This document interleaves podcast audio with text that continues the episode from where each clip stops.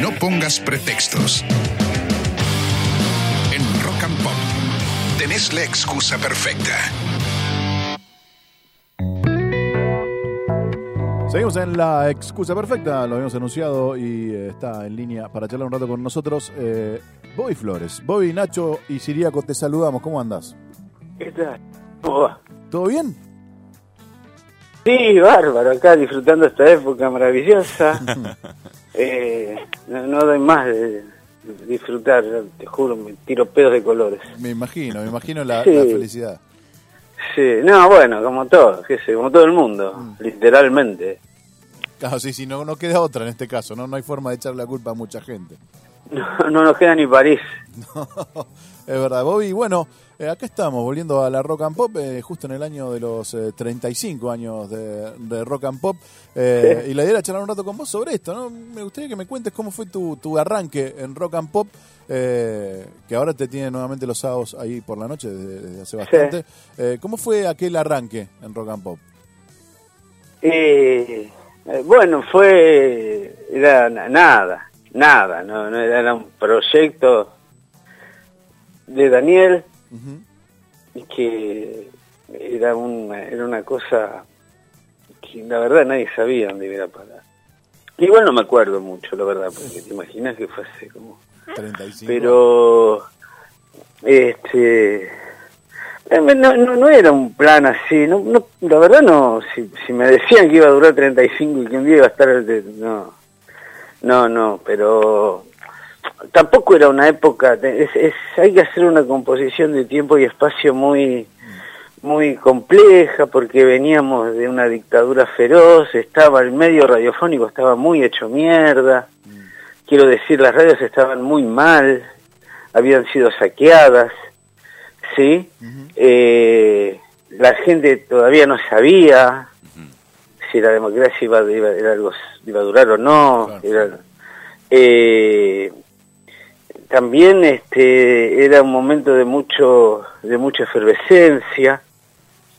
Quiero decir que durante los años de la dictadura eh, todos estábamos como medio escondidos pero acá lo que pasó que no pasó en ningún otro lado del mundo ni, ni en Brasil capaz que un poco en Río pasó cuando fue que se acabó la dictadura y salieron los de el movimiento Tropicalia pero quiero decirte, acá terminó la dictadura un jueves y el sábado ya había 100 shows. Claro. Consumo, Soda, Los Abuelos, Charlie, Fito, Espineta. Viste, era, eh, había una, había una efervescencia underground que creo que fue lo que sostuvo un poco también proyectos como los de una radio rock, ¿no? Claro. Sí, me imagino a, tanta represión la, es igual la fuerza que, se- que iba a salir cuando digamos cuando se saque esa tapita no que estaba frenando todo tardó un poquitito pero pero fue lo que pasó después Claro, claro, pero eso, pero también este, por ejemplo, a mí me contaban que en España no pasó eso, que en España se fue Franco, pero tardó un tiempo en armarse la movida y todo. Acá estaba todo, era como que estábamos todos esperando el momento de flaqueza para tomar las calles. Y también pasó eso, que la calle era nuestra, ¿sí? Se- se- se- la, la gente estábamos todos en la misma, sí, estaba desde el obrero hasta el rocker, el maestro y el y, y hasta el ladrón de gallinas estábamos todos esperando el momento, así que fue como muy vertiginoso todo, ¿no? Y mucho al mismo tiempo también, porque revistas, libros, aparecieron los fanzines, Sí. los shows, este, nada, era un momento de muchísima efervescencia, inigualable en eso. ¿Eras consciente en ese momento de que ustedes estaban cambiando la cultura popular de este país? ¿O era algo que les pasaba? ¿O al ser actores mismos no tenían esa conciencia?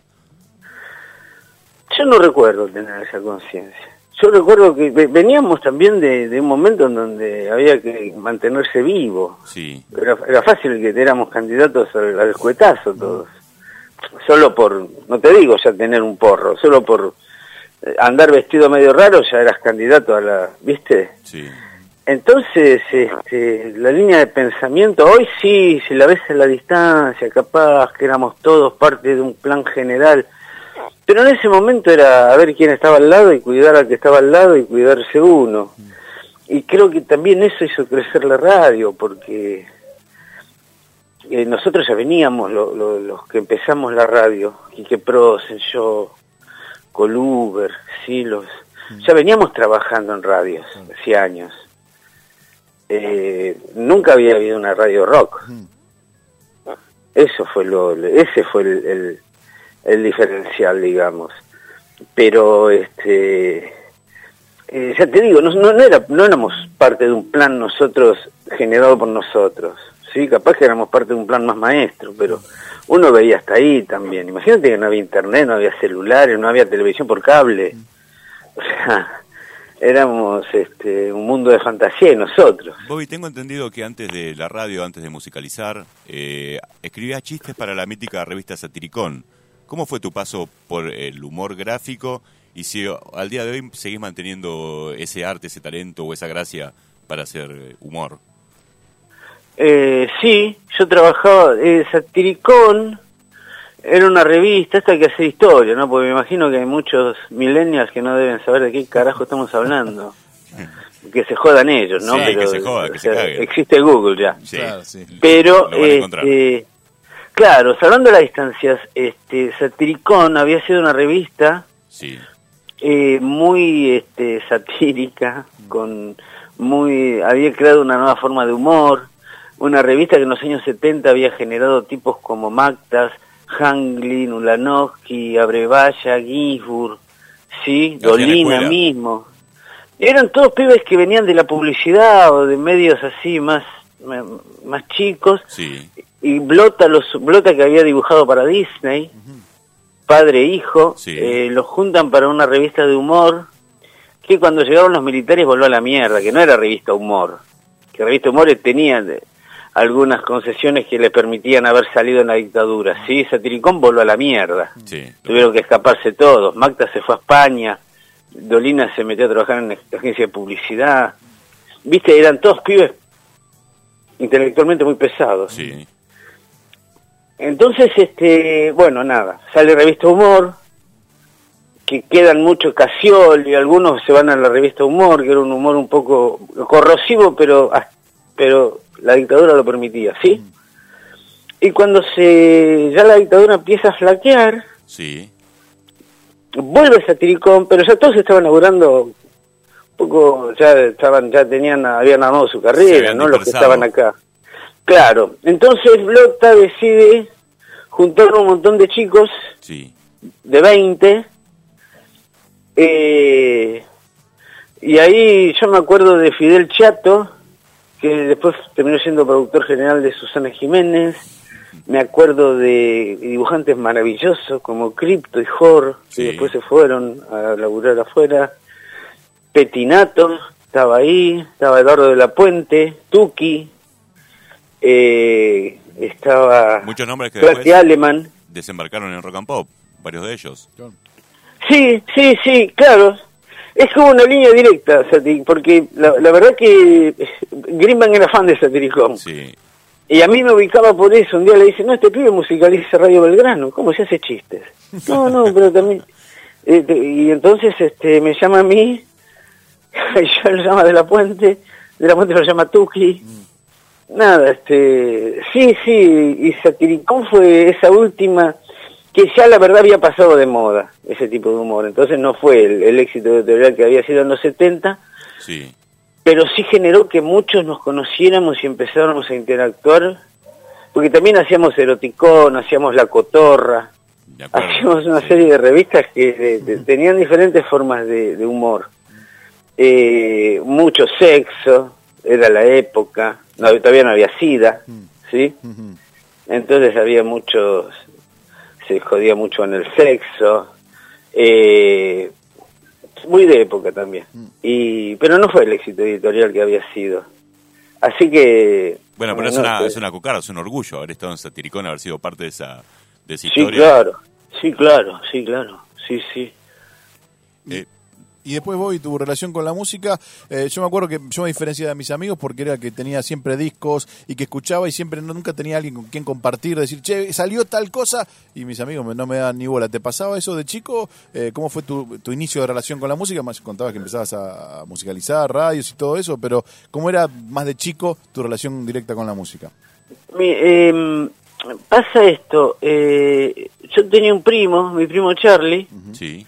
que era hippie, que yo crecí entre hippies, ¿sí? Muy bien. Ya me lo dijo mi terapeuta que crecer entre hippies tiene este, consecuencias colaterales cerebrales irreversibles. ¿sí? Eh, mi primo se va a estudiar a Buffalo, cerca de Nueva York, Sí. en el límite con Canadá. No sé qué estudiaba. Y cuestión que me mandaba discos. Yo tenía 14, 15 años. Y él me mandaba los discos para que se los guarde. Me mandaba Hendrix, Doors, T-Rex, bueno. Bowie, Elton John, ¿sí? Músicas que acá no había. Claro. Eh, y yo jugaba al básquet en un club que después me quedo afuera del equipo de básquet a los 16 años y si seguía en el club tenía que pagar el carnet de pileta y mi papá no me lo iba a pagar. Claro. Entonces me dijeron, metete en alguna comisión. Entonces voy con los discos a la comisión de fiestas y le digo a los DJ de los bailes de sábado de la noche, tengo estos discos. Y casi que me chupaban la... de- de- ¿Te imaginas que le caí con toda la colección de los Doors cerrada? Qué bueno. Eh, entonces le dije, ¿qué hay que hacer acá? hay que pasar música, bueno. Y yo empecé. Arrancó una carrera ahí. Sí, Sin claro. pensarlo, arrancó una Y- carrera. No, obviamente después conocí la noche, conocí los bailes, Claro. A los que no iba todavía, pero sí podía ir porque trabajaba en la cabina. Este, y ahí sí, ya, ahí, ahí empecé a, ahí dije, esta, esta es mi vocación verdadera, ser DJ. Aparte de la Que también era una, una época donde si no, no, no era considerado algo serio. O sea, si, vos le decías a tu viejo, mira papá, yo soy DJ, era, Te sacaba patada. era como que le dijera, mira papá, yo me dedico a hacer burbujas de detergente. eh, sí, entonces, este, Pero vos, vos cómo te definías en ese momento, como DJ y lo llevas con orgullo o decías, no, Sí, una sí. boludez, paso discos. no, no, no, no, era ser DJ era, fue lo primera, la primer cocarda que me puse, ya la- a los dos primeros discos que pasé ya dije, bueno, soy DJ. Y sí, sí, era una época, te, te estoy hablando de años 76, 77. Sí.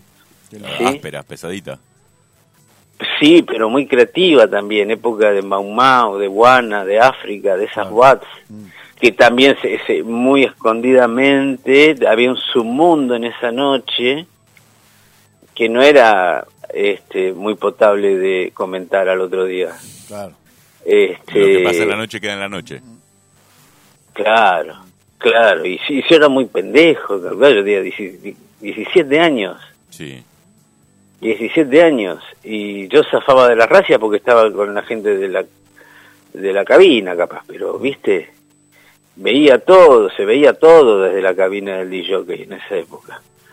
Y después, bueno, me puse a laburar con Paul Lezica, que ya tenía su propia pequeña empresa. Sí. Él es el primero que me contrata como para ser DJ ya con, con el título. Sí. Eh, y la verdad que yo pasé música con los mejores de la época, con Lezica, con Rafael Sarmiento, con... no, o pasé música, los conocí, también nos frecuentábamos mucho, a Pity de Enterprise, a Ezequiel Lanús, que era el de Mau Mau, a, no, Miguelito Vázquez era el de Mau Mau, que Miguelito Vázquez la última vez que lo vi, Sí. Se vivía hace 10 años lo vi por última vez con Paul Lezica lo encontramos eh, de pantalón pinzado y suéter eh, atado al- al- a los hombros no No había pasado el tiempo, claro. no y, vivía de este él iba dos o tres veces por año a Mallorca a pasar música en las fiestas de, de, de jeques, de gente que vivía en Ibiza. Ellos fueron los que hicieron la movida de Ibiza con Mau Mau. No, eran pibes que son historias que Acá todavía siguen pasando la historia de Carmen Barbieri, pero esos pibes eran, viste, esas eran historias. Y Miguel iba cada dos o tres meses, no iba, la verdad que iba dos o tres veces por año, eh, hacía un par de fiestas y traía unos euros. Sí, bien. Y los gastaba acá, cuando se le acababan hacía otra. Genio. Bobby, con Radio Bangkok, eh, vos eh, a este personaje, por así decirlo, del DJ, del gran DJ, el de sumás más chimichurri, que es, que calculo que sos el primero que empieza a hacer aire. Que empieza a agarrar los discos y hablar sobre ellos, eh, como que abrís más Sí. el abanico. ¿Te Sí. chocaste mucho? ¿Cómo, te, eh, ¿Cómo encontraste esa mesura y ese respeto? Que a mí sos un personaje que me impone respeto. Eh, ¿Cómo lo encontraste? ¿Te diste muchos golpes contra la pared? Yo, por ejemplo, sé una anécdota tuya con Dante Caputo, con el ex canciller de Alfonsín. Sí. ¿Cómo esa tuviste muchas? Sí, sí, porque eh, yo no estaba diseñado para hablar al aire. Yo entré a la radio como musicalizador, Sí, que era una profesión, ¿sí? sí. El musicalizador era un tipo que llegaba a la radio, tenía su oficina y tenía sus horarios y... y ¿Vos y querías, después eso... ¿Eh? querías entrar a la cancha o te mandaron directamente? No, la verdad que este mi pasado en Satiricón, si querés, Sí. me acreditaba como para hacer algunos chistes. Eh, y, y la verdad que había como una carencia de nuevos conductores porque era una época nueva, la democracia. Entonces eh, la gente estaba ávida de los nuevos, las nuevas los nuevos personajes de la radio. Sí. Eh, entonces ahí se me facilitó mucho. Se me facilitó mucho porque, digamos, no es que te- tenga una gracia natural así que, que avasalla, pero más o menos la tengo como es la del chiste, porque ya había laburado con Mareco, con Larrea. sí. ¿Vos te acordás cuál fue el chiste específico que le hiciste a Dante Caputo? Eh, no, no, no, no me acuerdo cuál fue, pero fue una pelotudez mía, sí, que le habré dicho con esa nariz. Uh, No sé. y, Eh, y el Y tipo... todos se rieron, todos se rieron. Ah, qué este boludo. Caputo también. Pero después. Y después al, eh, nos vamos a la tanda. Caputo era un tipo muy para el chiste también. Sí, con el apellido Sí. ya garpaba dos pesos. Sí, ya tener un apellido que termina en uto es como tener un apellido que termina en nulo. ¿Viste? Eh, y. No, no, el tipo lo tomó muy bien, así me lo celebró. Sí, nos vamos a la tanda. Él era. Estaba en la ONU en ese momento. Sí. Y este. Y me dice. Me agarra el hombro, a mí solo, ¿eh? Esto es muy. Esto es incomprobable, pero yo odio las cosas incomprobables ya, pero bueno, como pasó el tiempo y se supo. Claro. Me agarra del hombro y me dice: ¿Dónde estabas vos el lunes? Eso era un jueves, ¿no? Sí. ¿Dónde estabas el lunes? Acá, le digo, en la radio, acá, haciéndome famoso. ah, me dice. Yo el lunes estaba discutiendo el desarme de Irak con Gaddafi de un lado y con Idi Amin del otro. No. ¿Sí? Con ellos dos discutiendo y yo tratando de contenerlos. ¿Ok? Entonces, trata de que si me vas a hacer un chiste sea gracioso de verdad. Y no. Vos pálido, con el tiempo terminamos, con el tiempo terminamos hasta cenando juntos alguna vez, ¿no? Sí. Pero fue una lección esa, como diciéndote, pibe, te lo, te lo celebré porque soy demasiado más grande que vos. Ahora no te creas que sos más vivo que yo. Claro. Fue como una... Ahí entendí muchas cosas. Pero así entendía las cosas también, ¿no? Como un día también que me pasó algo muy heavy con una... No voy a nombrar a nadie porque no... Oh, sí. No, no, pero este, una, una, una mujer muy famosa que había dejado morir un familiar en, en forma y salieron las revistas diciendo lo dejó morir, lo abandonó, lo tiró por la borda a su propio familiar, bla, bla, bla, y yo me sumé y dije, qué hija de puta, ¿no? Mirá lo que hace. Y después sonríe en la televisión, bla, bla, bla, bla. Y voy al corte y me llama un amigo Sí. que había sido pareja de esta mujer, muy famosa, y me dice, Bobby, ese que se murió, la violó desde los 9 hasta los 15, Opa. ¿sí? Y, y soy- eso que hiciste vos hice yo. Y nada, ahí vas aprendiendo, ¿no? Claro, sí. O sea, Pero te en tenés que radio, dar pero- un par de, de ganchazos al hígado tenés que recibir, si no, por ahí te tenés, corres el riesgo de tirar a la cuarta bandeja. Claro, por eso, por eso tenés que aprender también de esas cosas, ¿no? O sea, aprender, Sí. realmente, o sea, no lo hago más, pero ¿cómo sigo haciendo los chistes sin esto? Y bueno, nada. Pero tampoco me interesó mucho nunca el discurso de la radio, yo estaba siempre estuve más preocupado por la música. Pero por una cuestión de formación, ¿no?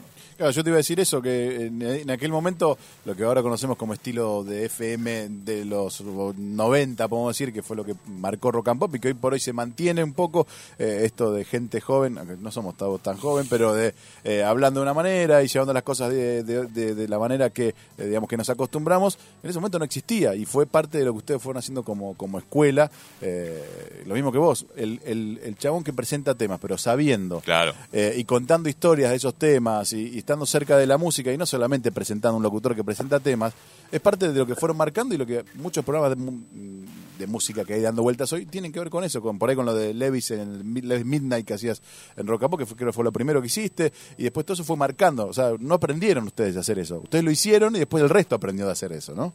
Sí, claro, también. Ahí está. Ahí estoy. está. Ahora sí. Perfecto. No, justo te decía eso y me estabas empezando a contar de esa matriz que generaron que después se imitó mucho, o por lo menos que, Ah, que ustedes no tenían, sí, sí. No, no tenían con quién aprender porque to- lo que estaban haciendo era todo nuevo. Sí, tampoco había TEA ni nada de eso, no había Claro, escuelas, claro. uno aprendía en los estudios. Pero lo que te estaba diciendo es que este yo tengo 60 años, ¿sí? Tengo la edad del rock. Sí. Eh, yo vi salir, ah, yo vi aparecer a los Clash en el mundo. Yo viví un mundo sin Clash y un día aparecieron los Clash. Claro.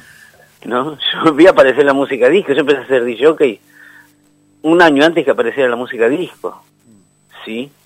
Eh, quiero decir, yo fui, no, no es que fui leyendo todo eso, Lo si viví, te hablo claro. de, claro, si yo te hablo de los espacios formados de Bowie es porque me acuerdo lo que pasaba con esas fotos que nos llegaban de esos pibes todos de peinados platinados y plataformas, y acá estábamos todos de mocasines con las dos pelotitas adelante. Eh, era como es, es- es- si hablas de, de la música desde ahí sos imbatible porque es eh, como el tipo que vivió en los como Macaya Márquez hablando de los mundiales y los vio Claro, todos que lo vas a discutir Sí. Este esa es, esa era la única ventaja que digamos que tenía yo que había era el único musicalizador que hablaba Claro. Que le daban eh, y pe- pero eso pasaba también que no, me- no era que me tenían que preparar no necesitaba tres productores para hacer el programa Claro. agarraba 10 discos, iba y hablaba. Eh, que eso es lo que hago ahora, Claro. ¿no? Digamos. Eh, que también me di cuenta con el tiempo que cada vez se, se, se me hace más ancho el panorama porque cada vez hay menos. Digamos, los pibes que están ahora, todo bien, pero no, no vieron a llegar a los Clash, al, al mundo. Eh, entonces, este eh, eso me lo- creo que lo que me sostiene más que nada es eso es, la- es- es lo cronológico de, de mi vida si querés no la técnica ni, ni, ni mi florido lenguaje ni mi gracia sin igual Claro. ni mis dedos mágicos para poner música es que yo estaba ahí cuando apareció el disco Y en ese momento, ¿cómo te hacías de la información? Porque ahora uno sabe qué le pasó a el cantante de tal banda Sí. en el momento que le está pasando, porque lo publica en su Instagram, por ejemplo, una boludez. Pero en ese momento era mucho más difícil obtener información o por lo menos background de tal disco que te llegó. Te puede venir con una gacetilla o algo, pero después, ¿cómo hacías para lograr eh, el resto? no revistas eh, mucha había mucha gráfica estaba la New Musical Express Sí.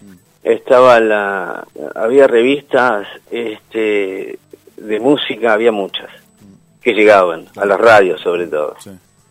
este que venían con rankings y esas pelotudeces y también con las novedades y los shows que había por allá y todo eso y también a lo que nos pasaba a nosotros como argentinos Sí. es que es, raro, pero nosotros al, al rock llegamos periféricamente, ¿sí? O sea, la, la cuna del rock no estaba acá. Sí. Eh, sin embargo, eh, La ventaja que esto esto es bastante sociológico lo que voy a decir y, y lo considero bastante importante en este momento de nuestra vida cuando estamos viendo que aparecen tantas cosas en lo musical sobre todo. El rock es una música de fusión, no es una música pura. No es el blues o el tango o el Sí. flamenco. Es una música de se fusiona un poco de blues con un poco de country, con un poco de jazz, se formó el rock. Eh, quiero decir, si a vos te gusta el rock, ya hay dos o tres cosas que te van a gustar. Que de Bueno. manera indirecta ya entraste sin saberlo. Y sí, si te gusta el rock, el blues te va a gustar. No, Sí. no- no conozco a nadie que le guste el rock y no le guste el blues. ¿No? Eh, acá, el rock se empezó a fusionar, no ya con el tango, sino con el folclore, con la bossa nova, con el candombe uruguayo, Sí. con las guairas chilenas, ¿no? Y empezó a tener un color muy particular que es el que después, 20 años después, músicos como Soda Stereo, Los Enanitos Verdes, mismo Spinetta, Morris, llevaron a, a confines desconocidos.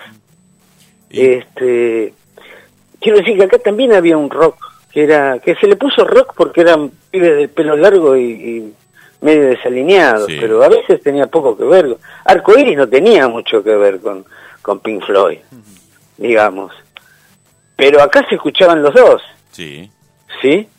Bueno, yo creo que esa esa esa apertura también hizo que no, no, no estuviéramos tan condicionados por lo que pasaba afuera. Acá, acá teníamos, acá con escuchar los acordes de Bruce Springsteen alcanzaba. No hacía falta entenderle la letra, ni la historia, ni... Después le poníamos la historia a nosotros, ¿sí?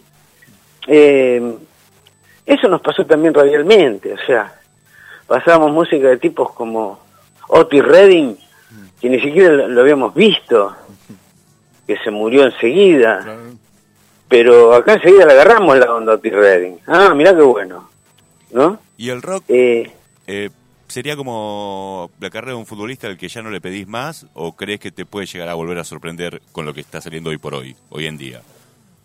no, es que ahora el rock sí es una música que ya tiene su raíz propia, ahora. Sí. Ahora, se puede partir de, se puede partir desde Pink Floyd eh, a hacer una carrera tocando o musicalizando, ¿sí? Sí. Eh, ahora se puede partir de los Rolling Stones o de los Beatles mismos. Eh, a mí lo que me contaban tipos musicalizadores era que a ellos les costaba entender a los Beatles porque no habían tenido la referencia que habían tenido los Beatles, que eran los discos de Chuck Berry, de Muddy Waters, de- ¿no? Sí. Bien, me acuerdo de los viejos musicalizadores que me decían, estos pibes que inventaron. No, bueno. Eh, hoy sí, hoy ya tenés los, los 15 o 20 discos de los Beatles como para empezar a formarte, ¿no? Eh, entonces el rock ya quedó como un, es como una de las ventanas. Después lo que metes ahí adentro ya es asunto de cada uno. Quiero decir, el trap no, Sí. no, no difiere mucho de estructuralmente de lo que venía haciendo Gil Scott Heron hace 40 años. Básicamente no difieren nada de Sí. eso, quitando el, el estudio y las partes tecnológicas. Y Gil Scott Heron era un tipo que compartía escenario con, con los Doobie Brothers y con Jackson Brownie, ¿sí? Sí. Eh, entonces, eh, digamos, todo lo que viene va a tener una referencia ahí. Y pero también quizás está formando todo lo que nuestros hijos o nietos un día escuchen como base, Claro. ¿no? Los clásicos Eh, de ellos. claro, que un día Woz va a ser un clásico para Sí. mucha gente. Hoy lo vemos así, y, oye, este, pero, viste, eh, ya para mi hijo quizás es más clásico escuchar un tema de Woz que escuchar uno de, de Cerati. Sí. En casa se escuchan las dos cosas, digamos. Por suerte, sí. Eh, y a él los tiene en el, ma- en el mismo estante. Claro. Yo el primer día me quería morir, pero después lo entendí, claro, perfecto. Claro, pueden convivir tranquilamente. Claro, eh, seguro, seguro. convivir. Seguro. Yo me acuerdo cuando mi viejo me descubrió un tema, descubrió un disco que se llamaba Elementales Leches. Elementales leches. Claro, de, de Invisible. Sí. El primer simple de Invisible, de Spinetta. ¿Y la reacción de él? ¿Cómo fue? ¿Qué, me, ¿Qué es esto? ¿Qué es esto? Me dio un disco, papá. ¿Y qué dice? ¿De qué leche habla? No sé, papá. No importa. no le importa. Era eso. Voy a- Claro. A mí un día mi tío Vito me dio plata para ir a comprarme mi primer disco. Fui con la intención de comprarme Nirvana Nevermind y volví a casa con Michael Jackson Dangerous. Yo sé que en tu caso tus primeros tres discos fueron Harto de Pescado Rabioso, Sí. eh, oscuro de la luna de Floyd y eh, trilogía de Emerson, Lake and Palmer. Es verdad. Yo sí, quiero sí. saber el último que te hayas comprado, pero no el último en sí físico, sino el último que te compraste pero que le diste un uso, que lo gastaste o que te abrió la cabeza por alguna razón, eh, por algún motivo que digas, loco, no puedo creer lo que estoy escuchando a esta altura de mi vida. El último disco que compré, Que, ahora los que- compro. que hayas gastado, pero que le hayas dado un uso Sí. como solíamos darle antes. Bueno, el, el viernes pasado fue. El viernes pasado, Sí. ¿cuál compraste? Isaías Sharkey. Isaías Sharkey. Que es el primer disco de Isaiah, que es un muchacho bastante joven, Sí. negro, que era guitarrista de D'Angelo, Ujú. Sí. ¿sí? Eh, D'Angelo, cuando lo meten en cana, los pibes de la banda se, se armaron otra bandita que, y se fueron atrás de este, que es el guitarrista, era el guitarrista. Que es un disco de la reputa que lo parió, es el mejor disco que escuché en los últimos dos meses. Muy bien. Muy Bien. Eh, sí, y fue y lo, ahora. Salió ahora, salió Sí, hace sí, de nuevo. 20 días. Salió en pandemia. Que lo, lo pedí y me lo bajaron. Muy bien. Este, pero sí, sigo, sigo comprando todo el tiempo. Sí, me imagino, me imagino que no- no- esa pasión no se va a acabar nunca en tu vida. No, no, no, no, y, y cada vez aparecen más cosas. Y estoy atrás de un par de discos que, que no puedo conseguir, pero que ya voy a, Ya van a caer. voy a, ya van a caer, no sé dónde con el- encontrarlos. con Sé que andan dando vueltas. Con el formato digital Bobby, ¿te da lo mismo? ¿Consumís música de esa manera? Sí. Sí, sí. Sí, sí, sí, sí, sí. Sí, sí, es- es como el sueño. Es como el sueño de Borges, de la biblioteca de Babel. Claro, tener todo en, en un pendrive. Tener todos los datos, tener los, todos los libros con todos los datos. Nosotros, los que lo cumplimos, gracias a Dios, porque con, con, con las computadoras ya tenemos acceso a todo. A todo. Vos calculás que desde que yo, desde que yo conocí, desde que yo supe que existía Laila de Derek and the Dominos. Sí. Laila de Eric Clapton, que tenía 12 años y mi primo me habló de Laila.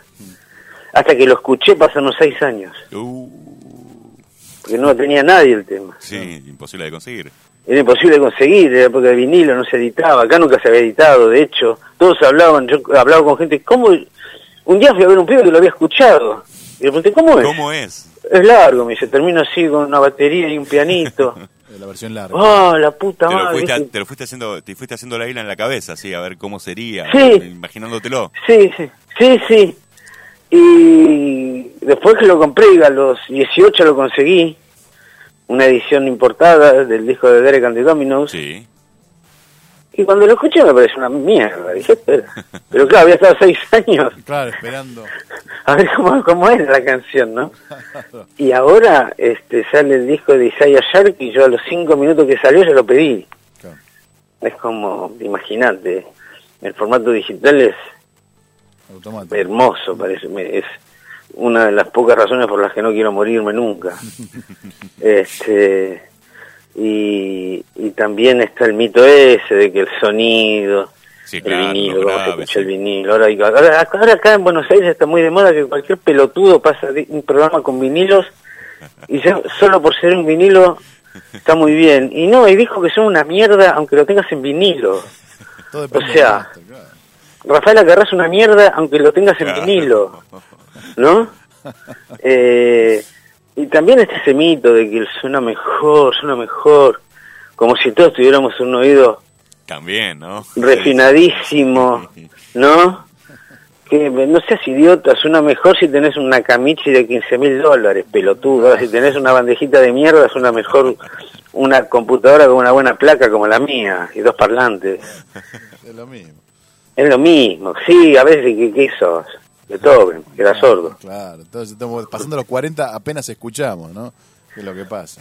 Por eso, sí, esa exigencia, viste, del sonido, que eso, que un que suene fuerte y ya está. Y hay músicas que ni siquiera tienen que sonar fuerte. Eh. como la bossa nova que se escucha despacio.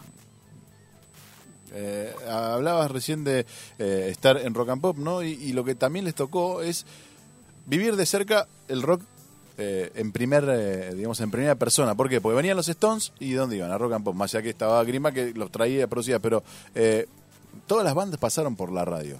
Eh, ¿Te pasó que mm, te acercabas a tus ídolos de esa manera? Eh, hasta llegaste a convivir con los Stones, digo, creo que han estado en gira por Estados Unidos, algunas cosas más. Contanos Sí, un poco más de, de cómo era eso estar, no solamente poniéndoles la música, sino estando con los tipos que escuchabas o que en algún momento admiraste o, o los pusiste en la radio 1500 veces. Sí. Sí. Sí, sí. Sí, no tengo respuesta, boludo. Sí. Sí, sí, estás con ellos. No estás con uno como ellos. Claro, pero en algún momento te, te, te encontraste en esa situación de decir, no puedo creer dónde estoy, el momento que estoy viviendo y es la gente que me costaba un huevo conseguir los discos y ahora estoy o haciéndole una nota o acompañándolos en gira o siendo parte de, digamos, Sí, de- claro. Todo el tiempo te pasaba. Todo el tiempo, con, ¿viste? Y, y con. Y la periferia también. Sí. de eso, porque cuando fuimos a ver los Stones por primera vez, yo fui a la gira eh, de Voodoo Lounge, que la abrían en Washington, que fui con Vilas. Éramos Vilas, Greenbank, yo y una periodista que no voy a nombrar, Oh, porque ahora es una señora muy seria, pero en esa época no era muy seria. ah, Que la habían mandado de, de, de, de- la habían mandado del canal donde trabajaba. ¿De qué canal? Nada, del 11. Del 11. Eh, divina, eh, divina, pero no sé si el marido le gustaría que conteste. Pero ella andaba mucho, bueno, estábamos ahí los cuatro, Vilas era un ídolo en Washington, porque yo iba caminando con Guillermo por la calle y veía que la gente lo saludaba, paraban autos para saludarlo, ¿no? Qué grande Willy. Y yo, Willy, y yo le digo, Willy, ¿por qué te conocen tanto acá? Y Willy me dice con esa facilidad de palabras que tenía maravillosa, me dice, yo gané el, el abierto de Washington, yo gané el Open de Washington como 10.000 veces. Eh, y bueno, nada, te quiero decir, entraba- entonces yo tenía que llamar por teléfono desde el show Sí. a la radio y no había celular ni nada, entonces tenía que buscar un teléfono público, poner un níquel y comunicarme a Buenos Aires, ¿eh? Una Sí. llamada a pagar. Entonces estoy, me voy a, estaba lleno de teléfonos públicos el estadio. Sí. Entonces empieza el show, termino de llorar de la emoción, me voy caminando con Vilas por ahí, eh, y Vilas me pone medio como en un lugar, ven y habla por teléfono acá, que eran unos teléfonos públicos un poco más privados, si querés. Sí. Y estoy, me dice, va. Y yo me quedé esperando ahí, y había un gordo adelante mío intentando hablar y no podía. Probó un par de veces hasta que se dio cuenta que había uno atrás que yo. Y se da vuelta y me dice, sorry. Y me hace señas que usa el teléfono. Y era David Crosby. No. Entonces, yo le, no, David, please. Y yo, no, sí, Quedate. te, te reconozco. Olvídate, David. explicar.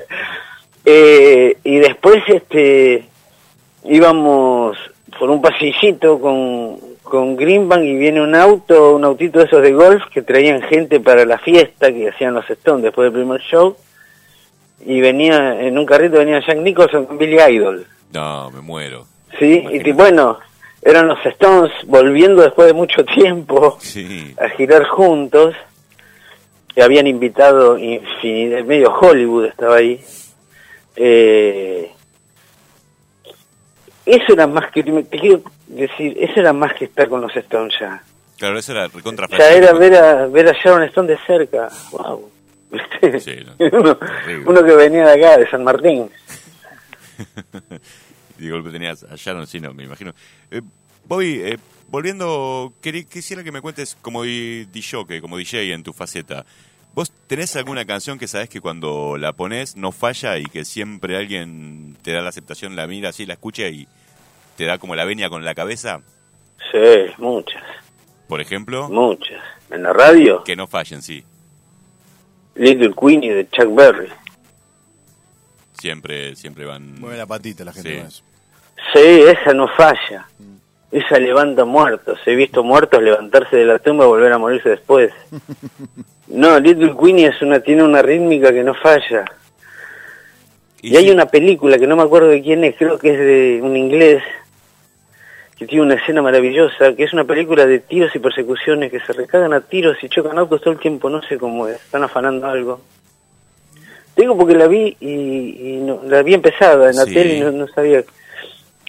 Y hay una escena que es una pelea que vos la vas viendo y digo, esto va a terminar mal, decís. ¿Viste esa escena que decís, digo, esto termina mal? Sí, Y bueno, se encuentran las dos bandas y se empiezan a recagar a palos en un 24 horas, muy de ruta, ¿viste? sí. Bajaron a comprar unas cervezas uno y se encuentran ahí y se empiezan a recagar a palos, una pelea maravillosa desde lo cinematográfico, ¿no? Sí. Y el tipo bajó todo, lo, sacó, la, sacó las voces y los ruidos ambientes y puso Little Queenie de Chuck Berry. ¿No es, ¿No es Baby Driver? ¿Baby Driver? ¿Cómo se llama? Baby Driver, me parece que la que el chico se pone los auriculares cada vez que va manejando. ¿Es esa? Esa, ¿cómo se llama? Baby Driver, es un peliculón hermoso. Sí, es divina esa película. Bueno, esa escena, Porque el ahí chico, entendí cómo, cómo funciona Little Queenie. claro, y el chico, el chico tiene cassettes con Sí. toda música distinta y él es el, el driver, digamos, es el, el que... Es el chofer de la banda, sí, es sí. buenísima esa película, es muy buena. Es buenísima. Y el único momento donde no se escuchan las voces de ellos, sino que suena Al final. Little Queenie al repalazo, es en esa pelea que fue, me dejó, me dejó así, eh, galvanizado, digamos, como decía, como decía Brevalla, me dejó galvanizado. Eh, sí, bueno, Little Queenie es una canción que, si la pones bien, no, o sea, si vas a empezar con eso, no, no puede ser tan pelotudo. Pero si en un momento que vos ves que flaquean las fuerzas de los asistentes, o ya el oyente está a punto de, está pensando a ver si en otra radio no habrá algo, le pones Little Winnie y no falla. Y para y si fuese en un evento, en un cumpleaños, en una fiesta, ¿qué nos falla? ¿Qué, qué- con qué sabes que la clavas de media cancha? Hay muchas canciones que no fallan así. El, el, el Rock House Blues de, de los Doors tampoco Sí. falla nunca. Eh, Prince no falla. Un buen Prince no falla nunca. James Brown, Guedopa no falla nunca. Sí.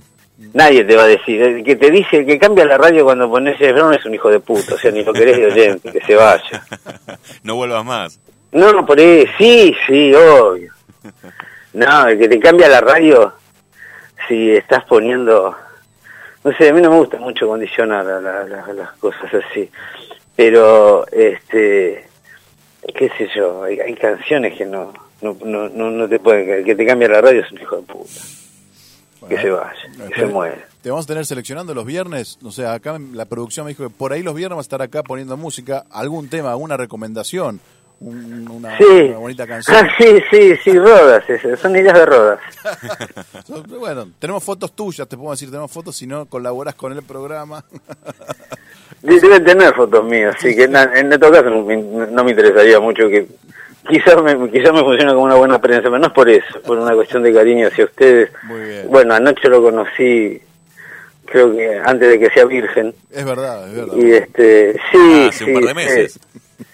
Sí, sí, sí, sí, la clase. Bueno, hemos, hemos, yo creo que con Nacho hemos deglutido, este, medialunas de la Boston Es a verdad. escondidas a dos manos, ¿eh? En la cocina, me acuerdo. En la cocina, los dos escondidos, sí. Sabiendo que estábamos traicionando a todos. Sí. ¿Está la Boston todavía? Eh, fue recuperada, hubo problemas varios.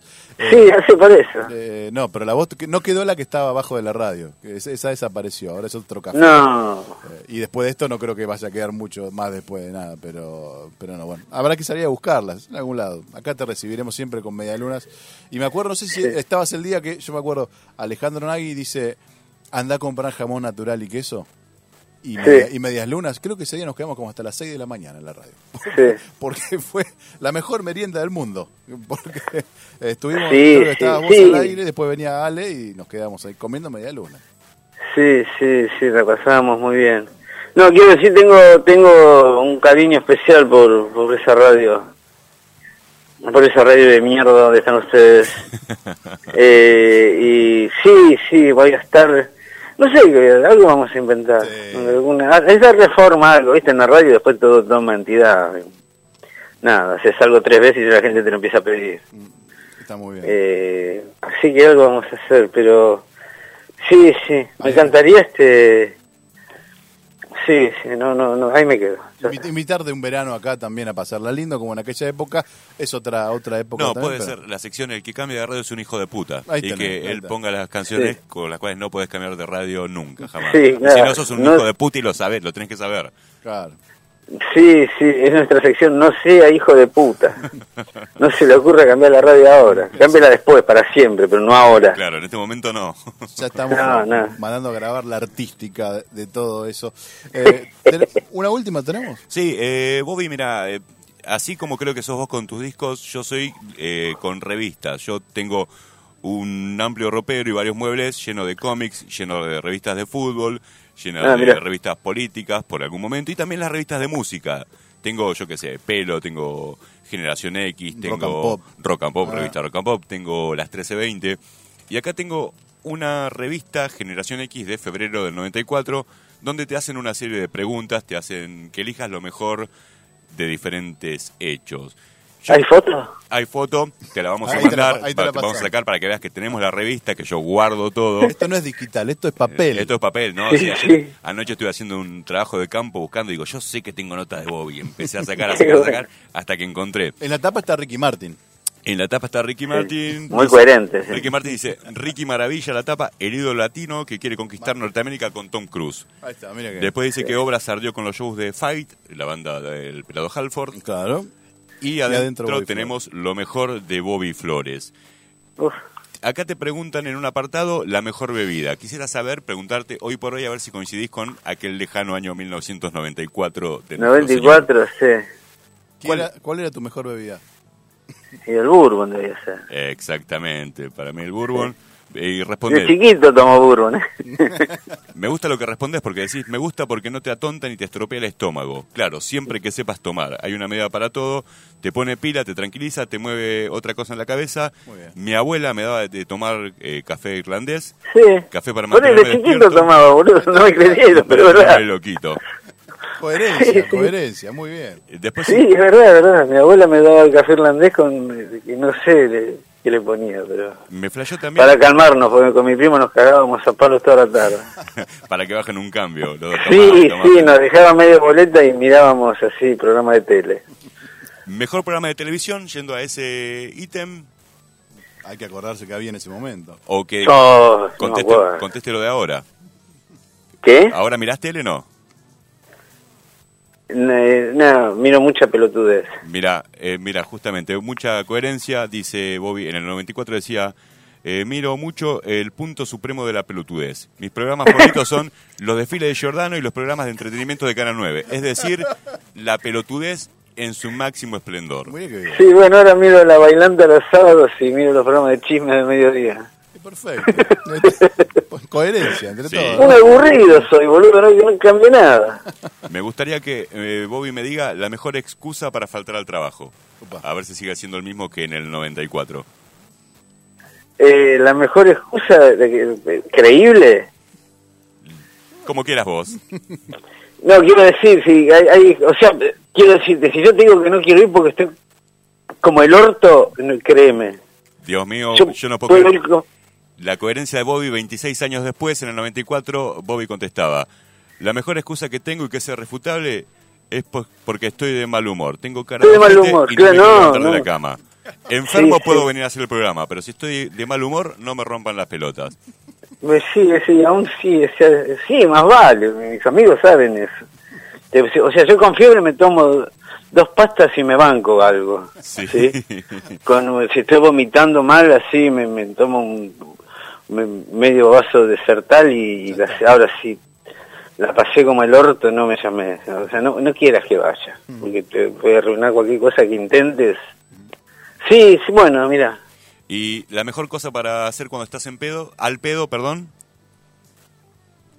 eh, eso sí, de seguro que cambió. ¿eh? a ver, a ver, a ver, ¿qué- La qué- edad.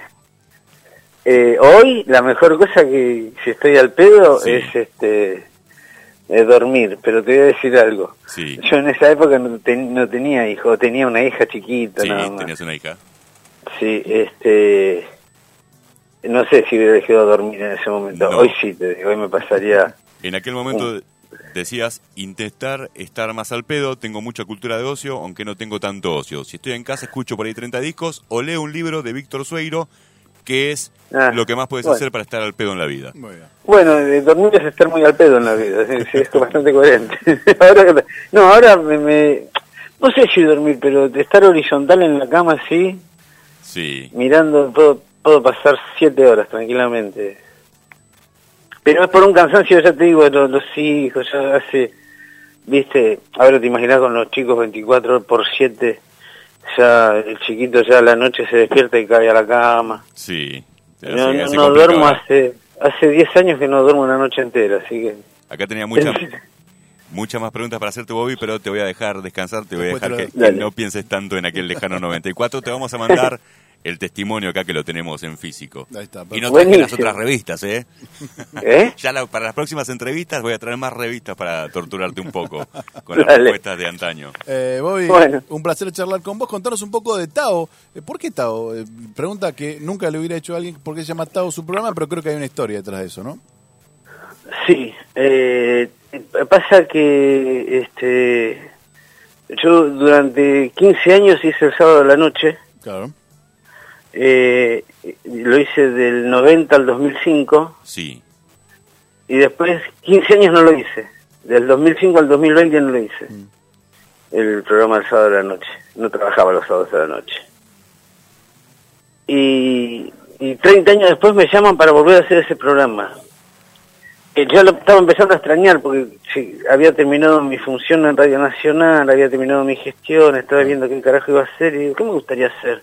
Y me gustaría hacer el sábado de la noche. Pero lo pensé yo una tarde, sí, sentado en la terraza de mi casa. Y unos días después me, me, me conecto con Mosca sí. y, y me dice que tenía ganas de que yo hiciera ese programa otra vez. Y me dice, es el Tao, es el, Tao es medio como el destino, ¿no? Es un poco más complejo que el destino. Claro. El Tao, para los orientales, el Tao es todo lo que hay abajo del cielo. Es todo lo que hay y lo que pasa, es todo, todo. Es lo que nosotros llamaríamos destino. ¿sí? Es más complejo porque el Tao incluye el karma, que nuestro destino no incluye el karma. claro. ¿sí? Y, me dije, loco, es el destino, o sea, no, no hay otra otra forma de explicar cómo pasó, que ahora estoy haciendo otra vez el mismo programa, igual que cuando lo hacía hace 30 años. El final es donde Y- partí, y como se- decía la. ¿Eh? El final es en donde partí, como decía la renga. Eh, Sí, bueno, claro, sí, sí, como decía Confucio. También. Sí, sí, claro, este... Sí, también veo que voy cerrando círculos, porque también dirigí Radio Nacional, que es la radio donde yo empecé a los 17. Mm, claro. en la misma, el mismo edificio, digamos. Empecé a, llegué a esa radio siendo cadete y me fui siendo director. Qué bueno. Voy cerrando, sí, estoy esperando la muerte en cualquier momento. No, por favor, por favor, Bobby. Bobby, bueno, gracias por tu tiempo, por charlar un rato con nosotros. Eh, esperemos eh, escuchar alguna recomendación de vez en cuando, eh, como esta que nos dejaste hoy, la de... No sé, eh, hijo de puta. No sé, hijo de puta, claro. No, el tema, el disco de Sharky ya lo estaremos buscando. Sharky es el disco y el artista, ahora se me borró, pero recordame el nombre del artista del disco que dijiste. Aiseya. Isaías, Isaías, y que se escribe así raro como... eh, I-S-A-H, I-A-H, algo así. Perfecto. Google. Isaías Sharkey. Ahí está. Lo buscaremos y lo escucharemos. Esperemos tener recomendaciones de vez en cuando. Gracias por tu tiempo, Bobby. Y hasta elegiste un tema para cerrar todo esto, esta bonita Sí. charla que nos has dedicado eh, en este en esta primera semana acá en la vuelta a Rock and Pop. Nuestra, ¿no? Por lo menos. Sí, que es lo que estaba escuchando cuando me preguntó Roda. Ah, muy bien. Muy bien. que, viste, que es, los, estoy muy con los Isley Brothers últimamente. Está bien. Estoy, conseguí una- un par de recopilaciones interesantes y esta canción, esta es otra de las que no falla así en una pista de baile. Eh, si alguno no baila con esta, que se vaya y se quede rengo en la puerta. Perfecto. Eh, Bobby, un abrazo. Gracias por, por charlar un rato con nosotros. Chao, Maña- chicos. mañana por la noche te siguen disfrutando en Tao, en Rock and Pop en estos años. Por favor, Ya está. gracias. Y te dejamos para que anuncies el tema y ya está. Y con eso cerramos. Fight the power, ¿eh? Pelea por tus derechos, boludo. The power. Gracias, Bobby. Chao, querido. Chao, chao. Eh, pasá Bobby Flores en el aire de esta radio. Hoy tenés todo para vivir un gran día. La excusa perfecta. Solo por Rock and Pop.